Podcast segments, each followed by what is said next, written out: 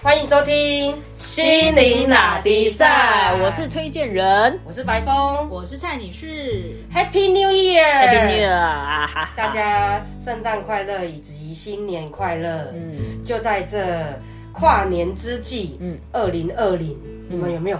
咻哦，终于要过了。嗯现在二零二一，听说来两位伙伴嗯，有没有什么期待？新年新希望。希望可以过不一样的生活啊！我是都一直过自己的啊。嗯，我都不太相信预言啊，或者是因为我知道这几年的预言的状况都不是很好啊。但是我们只要说自己有自己的故事版本，而且坚信我们自己想要的画面，其实跟怎么样的预言其实不会有太大关系啊。因为我知道现象，这外界的现象是这样在跑，我知道新闻是有这些事件，可是事实上没有发生在我们生活里面，它跟我们就是无关啊。哇塞，两个活在自己世界的，我们当然也可以选择说，我跟事件完全都有关系啊。对啊，你可以选择啊，对啊，嗯你可以跟故事都粘得很紧啊，跟新闻每一天都会跟新闻的情绪跑啊。推荐人说的真好，就是呢，境随心转，这样吗？对啊，哦你，可以挑，反正我们有自主权嘛。有选择性。嗯人之所以可贵，就是有选择性。嗯，但是呢，我们的选择性好像不多，因为经典的选择性真的不多哎、嗯这个是不是又粘回去故事版本里面？不会啊，我们每一个人都选择要或不要，就这样。嗯对，有选择性听起来还蛮有力量的。嗯刚才呢，在录音录音之前，我们有在聊到有关于轮回这件事情。嗯那轮回的这件事情，其实我目前对他的看法就是说，如果啦，我们没没有尝试的去做改变或突破的话，其实未来只是过去的翻版对，没错。而已。对，那针对这个部分，推荐的，你你觉得这个让大家在轮回中看到希望呢？因为以前的我们啊，在对轮回的解读，好像这一辈子过完之后，然后喝了孟婆汤，然后就有下个辈子，是不是这样？我不知道你们是不是跟我一样的想法。就是比较是传统宗教的那一派的的说法。那后期我发现说轮回应该是说每一秒钟我们都在轮回上一秒钟的延续。也就是说，如果我的投射我没有意识到，我生活中所有的画面都是我自己的投射，那我就会有种习气跟惯性，延续上一秒钟。对，那比如说我上一秒钟看到呃有人在我面前插队，我会生气；我下一秒钟持续延续着，当别人对我不尊重的时候产生怒气，那在下一秒钟一样，那我生活中就会一直累积怒气，然后一直在显化怒气的事件，让我在生活上去体验。它就是一种不断每一天的轮回，不用死亡之后下地狱，我每一天都有很多让我生气的地狱的现况让我去经历。对我来说，它就是一种轮回。那我要怎么打破这个轮回？第一个，我要先忆起这个画面全部都是由我上一秒钟的投射的延续的情绪的延续。那我要先知道这件事，画面就是来自于我。那知道之后，我就会先踩一个刹车，不要延续上一秒钟不愉快的事件的情绪，然后把力量收回来，换一个角度去看。比如说我在排队的时候啊，或许有人插队，那我可以给他祝福啊。比如说他是真的很赶啊，或许他真的想拉肚子，他就提早买完早餐，他可以先去拉肚子，然后再吃好好好吃一顿早餐。我真的给他一个方便嘛，对，我就给他这个祝福，当下就没有怒气，因为所有事件都是由我们自己去解读它的嘛。既然我这样解读，让我自己开心一点，不会产生下一秒钟发生怒气的轮回，那我们就有一个机会，就会往另外一个方向去，给祝福的一种感受。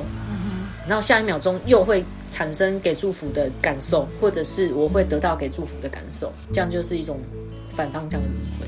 是可以这样子，这个不被尊重的这个例子，嗯来讲，可以说是推荐人他是有修养的。为什么会形容说你有修养？是为什么呢？因为有的人他可能没有办法去相信说，我发生的故事，比方说被插队嗯的这一个人生场景，嗯是我写好的剧本，是我吸引来的。有的人没有办法接受啊。嗯比方说，我有一个朋友，嗯他发生了人生很重大的灾难，嗯没有办法接受的事情。嗯那你怎么让他去相信说，哎呦，我如果要写个剧本，我当然是要写个我福星高照、财源滚进的。嗯嗯嗯我怎么会写一个那么烂的剧本来给我自己去体验、去生活呢？嗯所以我才会说，那可能是你修养好，你有办法让你去做转念。嗯但是一个没有办法相信这些事外在的事情都是自己先预言好的、预先设定好的，嗯他怎么有办法去转念？他连相信都不相信了，怎怎么有办法？其实大家如果仔细静下心来看看、检视我们生活上让我有情绪的事件啊，真的要静下心来哦，你就会发现，其实它的主要核心其实是一样的。比如说，像我们刚刚提到的朋友的状态，其实他发生这个大事件，最困扰他的是别人怎么对看待他的眼光。那他就衍生出一系列有关于害怕别人怎么看待我的角度的他在乎别人对他的看法。对，那生活上就会很多出现这样的事，就是连你可能买个菜，你可能会觉得别人怎么看我的表情怪怪的，是不是我今天穿的衣服不够体面？嗯，或者是说我今天呃参加了一个活动，可能有需要做一些奉献，那别人看我怪怪的，是不是因为我做的实实际上的奉献不够多？嗯那其实这些都是我们自己的揣测嘛，但是事实上在生活上好像很容易大脑会被这些讯号或这些想法给主导。所以你的意思就是说，他生活上除了这个很恐怖的灾难发生之前，嗯，其实他以前也有发生一些其他的事情。那主要共同点都是在乎别人眼光。对，其实不是只有他而已，是我们都是。这就是在生活上每一天每一秒钟的轮回的状况。我们只要去抽抽丝剥茧，去拆解我们生活上发生的大大小小会让我们在意的事件，其实都离不开一些大主题。那也就是我们以前常常在讲说，那就是课题啦。嗯，就是我们人生课题。人生课题，每个人的不同，可能我从小到大都会发生。哦，我。怕别人关注我看我，嗯，那久了之后我就变成皮肤不好哦，或者是说弯腰驼背，嗯，这个是身体上的影响。那还有一些事件，嗯，比方在乎别人怎么看我，所以躲躲藏藏，对，那我就会有一些衍生出来的一些问题，嗯，比方说呃跟另外一半在一起的时候躲躲藏藏，怕被别人知道，嗯，然后或者是说。做一些家庭发生一些事情，躲躲藏藏，嗯，怕被关注，就是会发生一些躲躲藏藏，怕被别人关注的重复的剧情。的剧本，一直轮回在我的人生剧本上上。演。没错，然后它就是一个一个秘密。如果我们有看到这个事，好像它有一个逻辑，那我们就可以有机会有破口去找到怎么样把它翻转的机会。怎么翻转呢？呃，蔡女士。翻转的话，你说如果以比如说太在意别人眼光这件事情，因为我小时候你这样子讲，我小时候也蛮还蛮在意别人眼光，嗯，可是后来可能就是长大经过学习之后，我就会慢慢放掉这一块。那在意别人眼光，可能就是属于自己属于自己没有自信的状态，那我就会去。做一些让我自己有自信的事情，因为那不可能马上你说好，我从今以后我就不管了，会 key 啊，不可能，一定是慢慢。那你当你自己从内在的自信开始建立起来的时候，比如说做你自己喜欢做的事情，嗯，对，你在那里面你得到你自己的自信跟成就感，你就会开始不会去再去管别人怎么想，嗯，对。以终推始的方式去慢慢的建立。嗯，那推荐人呢？我们做个总结。呃，我给大家一些我自己的建议好了。其实这跟我们的记忆科很有关系。当我觉得别人都用不好的态度在对待我的时候，那我就会在发生事件的呃还没发生事件之前，我会先有一个磕痕，别人一定会是这样看我，那我就会投射一个。果然别人是这样看我的一个故事剧情，果然不尊重我，果然不尊重我。那我们要去怎么解套这件事？其实它跟我们记忆科很有关系。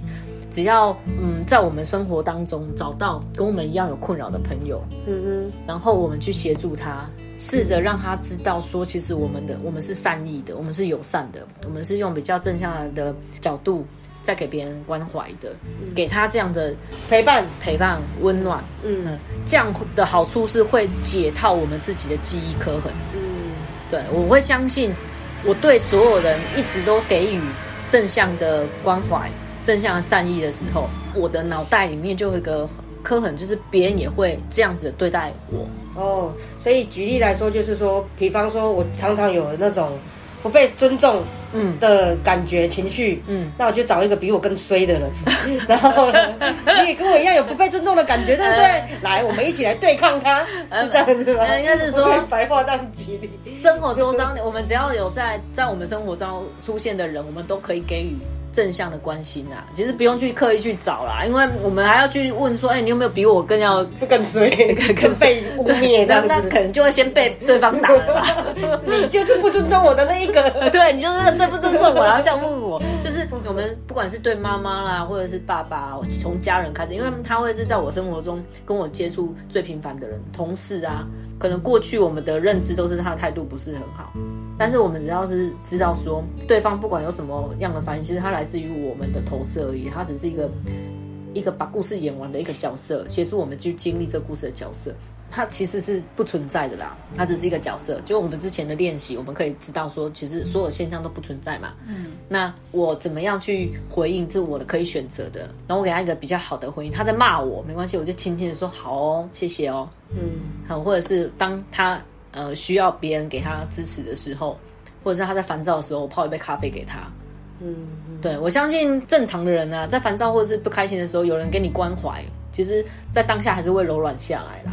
嗯这样子的给出一些好的互动，那在我们的脑袋里面那个刻痕就会被翻转过来，哦，就可以慢慢的去解套。所以这个就是推荐人呢，这段日子以来呢，一直有在引导我做的练习。嗯，你想要有温柔、体贴、大方的另外一半吗？那就先提供温柔、体贴、大方的服务。哦，没错，好，所以各位听众，如果你们需要温柔、体贴、大方的服务，请找白风。谢谢大家。